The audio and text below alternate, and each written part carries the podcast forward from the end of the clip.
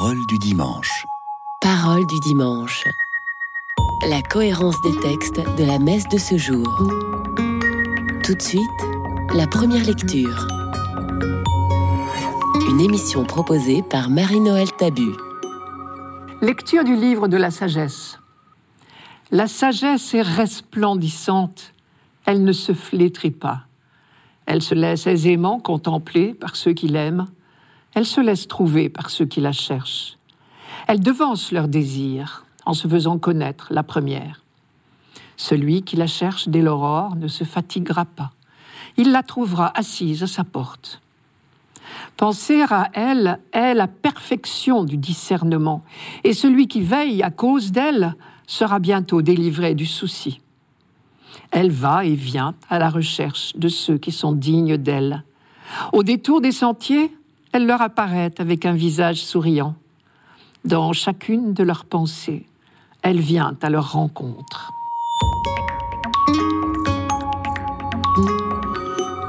Avec Louis Aragon, les amoureux chantent Que serais-je sans toi qui vins à ma rencontre?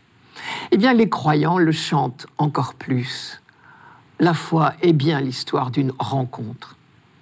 Dans ce texte du livre de la sagesse, comme dans toute la Bible, il s'agit de la foi d'Israël, de l'alliance entre Dieu et son peuple. Car l'auteur du livre de la sagesse est un croyant. Je dis l'auteur, à défaut de pouvoir être plus précise. On ne sait pas qui il est. Une seule chose est sûre, ce livre intitulé Livre de la sagesse de Salomon n'est très certainement pas du grand roi Salomon, le fils de David, qui a régné vers 950 avant Jésus-Christ. Ce livre a été écrit en grec d'abord et non en hébreu, par un juif anonyme à Alexandrie en Égypte, environ 50 ans seulement, peut-être même moins, avant la naissance de Jésus-Christ. Le passage que la liturgie nous offre ici fait partie de tout un ensemble de recommandations au roi. Évidemment, l'attribution du livre au roi, dont la sagesse était proverbiale, donnait toute latitude à l'auteur pour donner des conseils. Et le chapitre 6 commence par Or donc, roi, écoutez et comprenez. Laissez-vous instruire, vous dont la juridiction s'étend à toute la terre. C'est à vous, ô prince, que vont mes paroles, afin que vous appreniez la sagesse et ne trébuchiez pas. Son discours tient en trois points. Premièrement, la sagesse est la chose la plus précieuse du monde. Et là, ce livre, au titre trop sérieux, recèle des envolées littéraires auxquelles on ne s'attendait pas. Je cite La sagesse est resplendissante, elle ne se flétrit pas, pure irradiation de la gloire du Tout-Puissant. Deuxièmement, la sagesse est à notre portée. Plus exactement, elle se met à notre portée. Elle se laisse aisément contempler par ceux qui l'aiment. Elle se laisse trouver par ceux qui la cherchent. Il y a dans ces deux phrases parallèles une affirmation fondamentale, c'est qu'il n'y a pas de condition pour rencontrer Dieu, pas de condition d'intelligence, de mérite ou de valeur personnelle. Et l'auteur attribue au roi Salomon cette confidence. J'ai prié et le discernement m'a été donné. J'ai imploré et l'esprit de la sagesse est venu en moi. Il nous suffit de la désirer. La seule condition, évidemment, la chercher, la désirer ardemment. Dieu, tu es mon Dieu, je te cherche dès l'aube, dit le psaume. Celui qui la cherche dès l'aurore ne se fatiguera pas, il la trouvera assise à sa porte, dit notre livre toujours cette affirmation qu'elle est tout près de nous et qu'il nous suffit de la chercher. Manière aussi de dire que nous sommes libres. Dieu ne nous force jamais la main. Troisièmement, non seulement elle répond à notre attente, mais elle-même nous recherche, elle nous devance.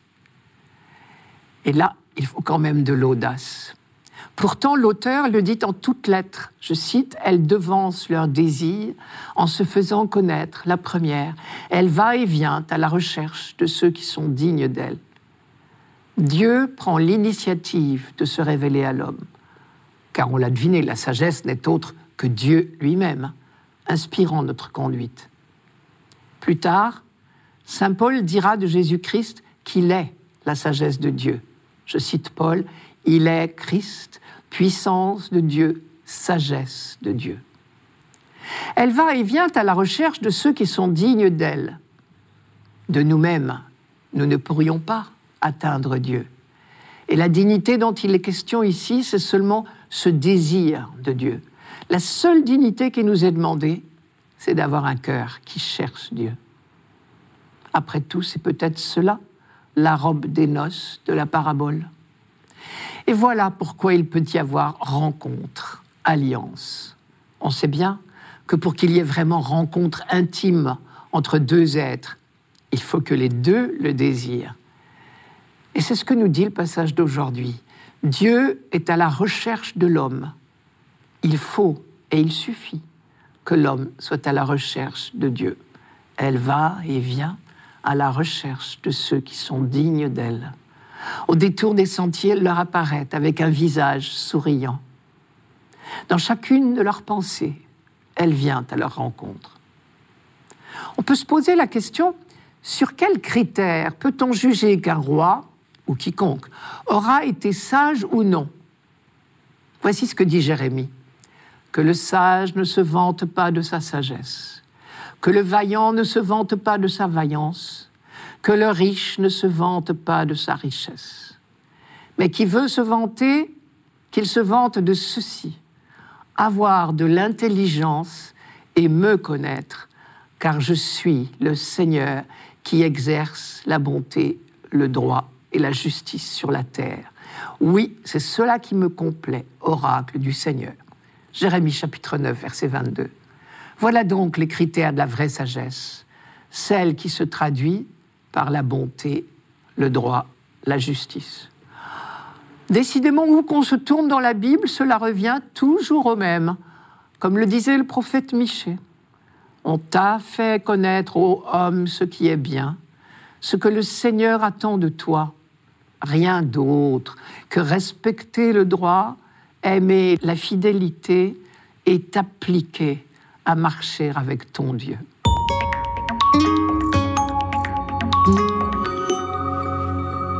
Radio Notre-Dame. Parole du dimanche. Parole du dimanche. La cohérence des textes de la messe de ce jour. Tout de suite, le psaume. Une émission proposée par Marie-Noël Tabu. Psaume 62. Dieu, tu es mon Dieu, je te cherche dès l'aube. Mon âme a soif de toi. Après toi languit ma chair, terre aride, altérée, sans eau.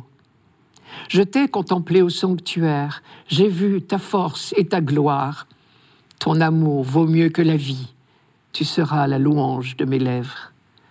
Toute ma vie, je vais te bénir, lever les mains en invoquant ton nom. Comme par un festin, je serai rassasié, la joie sur les lèvres, je dirai ta louange. Dans la nuit, je me souviens de toi, et je reste des heures à te parler. Oui, tu es venu à mon secours, je crie de joie à l'ombre de tes ailes. Je crie de joie à l'ombre de tes ailes.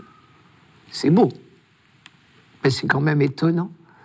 En fait, il faut se transporter en pensée à l'intérieur du temple de Jérusalem, avant sa destruction, bien sûr, en 587 avant Jésus-Christ par Nabucodonosor. Et il faut supposer que nous sommes prêtres ou lévites, là, dans le lieu le plus sacré, le Saint des Saints, se trouvait l'arche d'alliance, un petit coffret de bois précieux, recouvert d'or, à l'intérieur comme à l'extérieur, qui abritait les tables de la loi. Sur ce coffret veillaient deux énormes statues de chérubins. Les chérubins n'ont pas été inventés par Israël. Le mot vient de Mésopotamie, les kéroubim. C'étaient des êtres célestes à corps de lion et à face d'homme. Et surtout, ils avaient des ailes immenses. En Mésopotamie, ils étaient honorés comme des divinités. En Israël, au contraire, on prend bien soin de montrer qu'ils ne sont que des créatures. Ils sont représentés comme des protecteurs de l'arche, mais leurs ailes déployées sont considérés comme le marchepied du trône de Dieu. Et ici, un prêtre en prière dans le temple, à l'ombre des ailes des chérubins, se sent enveloppé de la tendresse de son Dieu depuis l'aube jusqu'à la nuit. En réalité, seul le grand prêtre avait accès au Saint des Saints une fois par an, le jour du Yom Kippour, le grand pardon. Mais ici, le grand prêtre, le prêtre pardon, en prière s'imagine être sous l'ombre de l'arche. Les autres images de ce psaume sont toutes également empruntées au vocabulaire des prêtres et des lévites. Je t'ai contemplé au sanctuaire. Ils étaient les seuls à pénétrer dans la partie sainte du temple, non pas le saint des saints, mais la le saint. Toute ma vie, je vais te bénir. Effectivement, toute leur vie était consacrée à la louange de Dieu. Levez les mains en invoquant ton nom. Et là, nous voyons le Lévite en prière, les mains levées. Comme par un festin, je serai rassasié. C'est une allusion à certains sacrifices qui étaient suivis d'un repas de communion pour tous les assistants. Et d'autre part, on sait que les Lévites recevaient pour leur nourriture une part de la viande des sacrifices. Dans la nuit, je me souviens de toi, je reste des heures à te parler. Lorsqu'ils étaient de service à Jérusalem, leur vie entière se déroulait dans l'enceinte du temple. Mais en fait, ce psaume est une métaphore. Ce Lévite, c'est Israël tout entier, qui depuis l'aube de son histoire et jusqu'à la fin des temps, s'émerveille de l'intimité que Dieu lui propose. Dieu, tu es mon Dieu, je te cherche dès l'aube. Mon âme a soif de toi. Et quand il dit dès l'aube, il veut dire depuis l'aube des temps. Depuis toujours, le peuple d'Israël est en quête de son Dieu. Mon âme a soif de toi. Après toi languit ma chère terre aride, altérée, sans eau. En Israël, ces expressions sont très réalistes.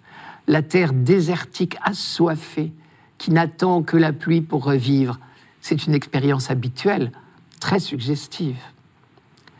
Depuis l'aube de son histoire, Israël a soif de son Dieu, une soif d'autant plus grande qu'il a expérimenté la présence, l'intimité proposée par Dieu. Et donc, à un deuxième niveau, c'est l'expérience du peuple qui affleure dans ce psaume. Par exemple, Mon âme a soif de toi, après toi languit ma chair, terre aride, altérée, sans eau. C'est certainement une allusion au séjour dans le désert après la sortie d'Égypte et à l'expérience terrible de la soif à Massa et Mériba. La plus belle prière est certainement celle qui jaillit de notre pauvreté spirituelle, comme la plainte du déshydraté. J'ai soif. Je t'ai contemplé au sanctuaire. C'est une allusion aux manifestations de Dieu au Sinaï, le lieu sacré où le peuple a contemplé son Dieu qui lui offrait l'alliance. J'ai vu ta force et ta gloire. Dans la mémoire d'Israël, cela évoque les prodiges de l'Exode pour libérer son peuple de l'esclavage en Égypte, tout autant que la formule Tu es venu à mon secours. On n'oubliera jamais de mémoire d'homme en Israël cette phrase de Dieu à Moïse Oui, vraiment, j'ai vu la misère de mon peuple en Égypte. Je l'ai entendu crier sous les coups de ses chefs de corvée. Oui, je connais ses souffrances. Alors je suis descendu pour le délivrer. C'est le buisson ardent. Quand on méditait sur cette libération apportée par Dieu, on comparait parfois celui-ci à un aigle apprenant à ses petits à voler. Je cite le Deutéronome. Il est comme l'aigle qui encourage sa nichée. Il plane au-dessus de ses petits il déploie toute son envergure. Il les prend et les porte sur ses ailes. Deutéronome chapitre 32, verset 11. Si bien que les ailes des chérubins dans le temple prenaient encore une autre signification. Elles sont les ailes protectrices de celui qui apprend à Israël le chemin de la liberté. Toutes ces évocations d'une vie d'alliance, d'intimité sans ombre, sont peut-être la preuve que ce psaume aurait été écrit dans une période moins lumineuse, où l'on a bien besoin de s'accrocher aux souvenirs du passé. L'expression ⁇ Je te cherche dès l'aube, mon âme a soif de toi ⁇ dit bien que cette quête n'est pas encore comblée. Israël est le peuple de l'attente, de l'espérance. Il attend la pleine réalisation des promesses de Dieu, les cieux nouveaux, la terre nouvelle, et la délivrance de tout mal et de toute persécution.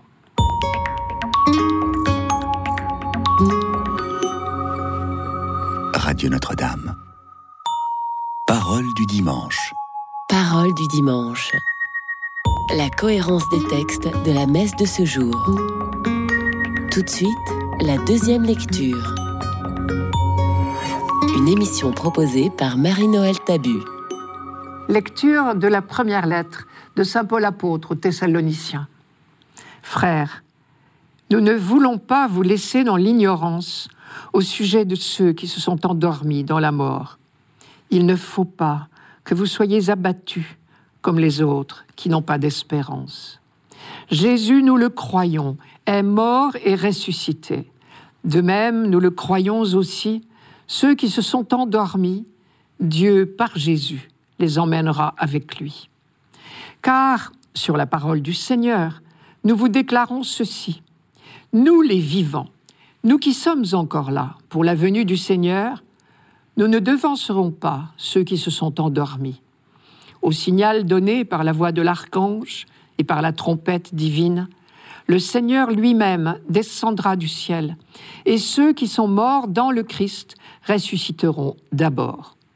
Ensuite, nous les vivants, nous qui sommes encore là, ne serons emportés sur les nuées du ciel, en même temps qu'eux, à la rencontre du Seigneur. Ainsi, nous serons pour toujours avec le Seigneur. Réconfortez-vous donc les uns les autres avec ce que je viens de dire.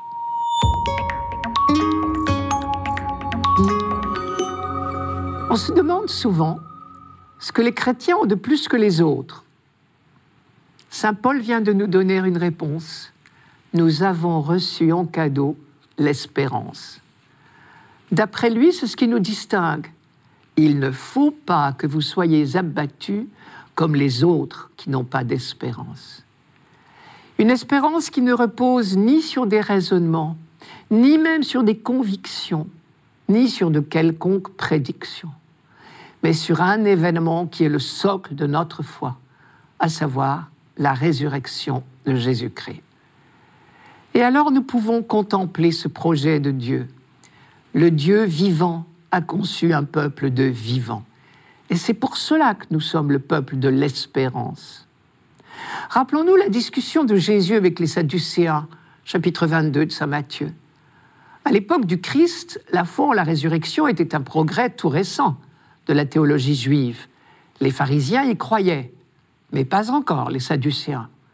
Et ils donnaient pour argument la complexité des rapports dans l'au-delà pour une femme qui aurait eu sur terre successivement sept maris. À la résurrection duquel des sept sera-t-elle la femme, puisque tous l'ont eue pour femme? Jésus leur répond d'abord qu'il ne faut pas envisager la résurrection comme une copie de notre vie sur la terre, la perspective de la mort en moins. Mais surtout, il affirme la résurrection. Je cite, pour ce qui est de la résurrection des morts. N'avez-vous pas lu la parole que Dieu vous a dite? Je suis le Dieu d'Abraham, le Dieu d'Isaac et le Dieu de Jacob. Il n'est pas le Dieu des morts, mais des vivants. Cette parole-là lui a permis à lui, Jésus, le premier, d'affronter la mort. Quand il annonce sa passion à ses disciples, il annonce toujours en même temps sa résurrection. Cette parole-là doit nous permettre à notre tour d'affronter la vie sans angoisse excessive à la pensée de son terme inéluctable et d'affronter la mort le jour venu. Comme dit Paul encore, j'estime en effet que les souffrances du temps présent sont sans proportion avec la gloire qui doit être révélée en nous car la création attend avec impatience la révélation des fils de Dieu. Elle garde l'espérance, car elle aussi sera libérée de l'esclavage de la corruption pour avoir part à la liberté et à la gloire des enfants de Dieu. Nous le savons en effet, la création tout entière gémit maintenant encore dans les douleurs de l'enfantement. C'est dans la lettre aux Romains, chapitre 8. Cet enfantement, c'est celui du dessein bienveillant de Dieu. S'il y a un moment où nous devons nous souvenir à tout prix que le dessein de Dieu est bienveillant, c'est quand nous envisageons notre mort. Et alors, il ne nous reste plus qu'à nous laisser faire, puisque sa volonté est bonne pour nous. Dieu nous a fait connaître le mystère de sa volonté, le dessein bienveillant qu'il a d'avance arrêté en lui-même pour mener les temps à leur accomplissement. Réunir l'univers entier sous un seul chef, une seule tête, le Christ, ce qui est dans les cieux et ce qui est sur la terre. C'est dans la lettre aux Éphésiens, chapitre 1, verset 9. Ce projet de Dieu, c'est donc un peuple de vivants qui ne font qu'un en Jésus-Christ comme un seul homme. Au fond, ce qui nous est le plus difficile à imaginer, c'est ce projet d'union. C'est certainement à cela que Paul pensait lorsqu'il écrivait Qui nous séparera de l'amour du Christ? La détresse, l'angoisse, la persécution, la faim, le dénuement, le danger, le glaive? Oui, j'en ai l'assurance. Ni la mort, ni la vie, ni les anges, ni les dominations, ni le présent, ni l'avenir, ni les puissances, ni les forces des hauteurs, ni celles des profondeurs, ni aucune autre créature, rien ne pourra nous séparer de l'amour de Dieu manifesté en Jésus-Christ notre Seigneur. Rien ne pourra nous séparer de lui. Rien. Pas même la mort biologique. Et c'est pour cela que Paul emploie l'image du sommeil. Quelqu'un qui dort est bien vivant. Et donc ceux qui nous ont quittés ne seront pas séparés du Christ. Comme dit Paul dans le texte d'aujourd'hui, ainsi nous serons pour toujours avec le Seigneur. Voilà qui devrait nous permettre de nous réconforter mutuellement. Paul lui-même en a eu peut-être parfois besoin, puisqu'il dit dans la deuxième lettre aux Corinthiens, C'est pourquoi nous ne perdons pas courage, et même si en nous l'homme extérieur va vers sa ruine, l'homme intérieur se renouvelle de jour en jour car nos détresses d'un moment sont légères par rapport au poids extraordinaire de gloire éternelle qu'elle nous prépare. Pour terminer, imaginons le dernier jour, celui que Jésus appelle l'avènement du Fils de l'homme. Il y aura un journaliste de service, bien sûr. Il écrira Ils se sont tous levés comme un seul homme.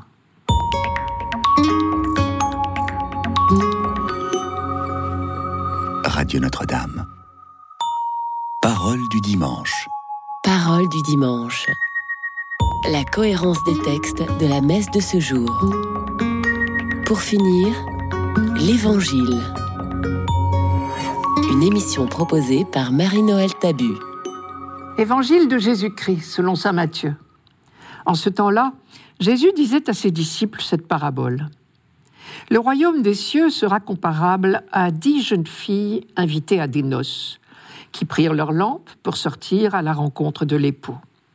Cinq d'entre elles étaient insouciantes et cinq étaient prévoyantes. Les insouciantes avaient pris leurs lampes sans emporter d'huile, tandis que les prévoyantes avaient pris avec leurs lampes des flacons d'huile. Comme l'époux tardait, elles s'assoupirent toutes et s'endormirent. Au milieu de la nuit, il y eut un cri.